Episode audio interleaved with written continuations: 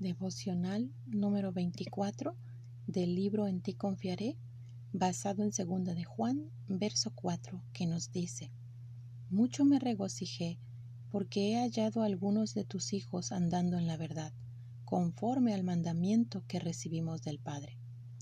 Nunca se había tenido acceso a tanta información y al mismo tiempo jamás había existido tal nivel de desconfianza ante las noticias que llegan desde cualquier ámbito. Sin embargo, la Biblia afirma que en Dios encuentras la certeza que necesitas, aún en la llamada época de la posverdad.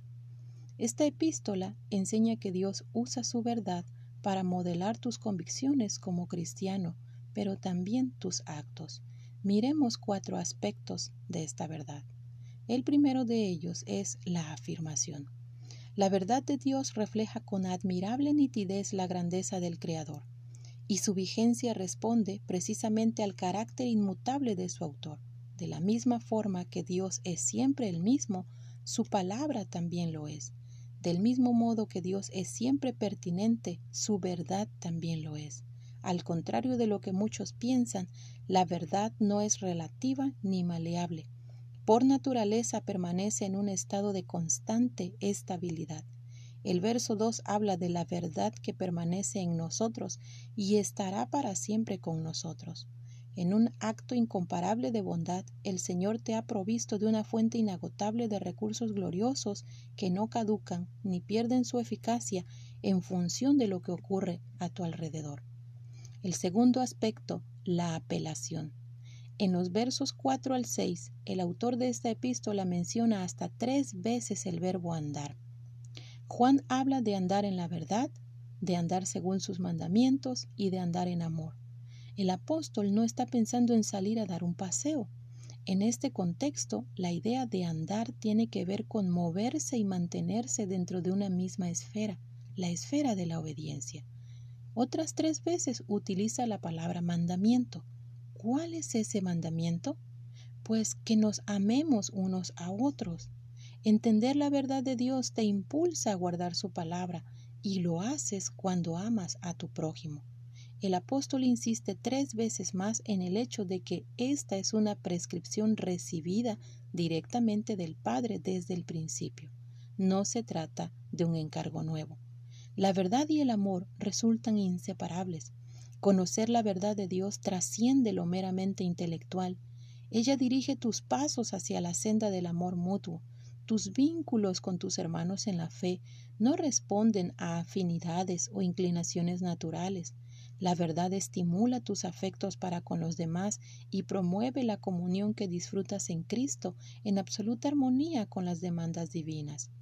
El tercer aspecto, la advertencia. Cuando te alejas de la verdad, pierdes toda referencia objetiva. Das rienda suelta a razonamientos propios o ajenos y confirmas que tus preferencias son distintas a las suyas. Esto te sitúa en una posición inaceptable delante del Señor. Juan advierte que esta actitud rebelde y desafiante es propia del anticristo. Así es como malogra lo edificado hasta entonces, despojándote de un galardón completo. Necesitas conocer la verdad.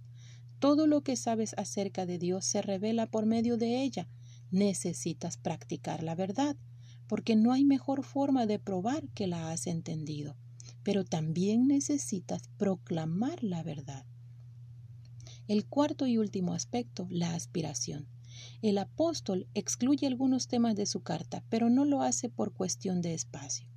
Segunda de Juan es el libro más breve de toda la Biblia. Sin embargo, entiende que hay cuestiones que deben ser tratadas en un encuentro personal.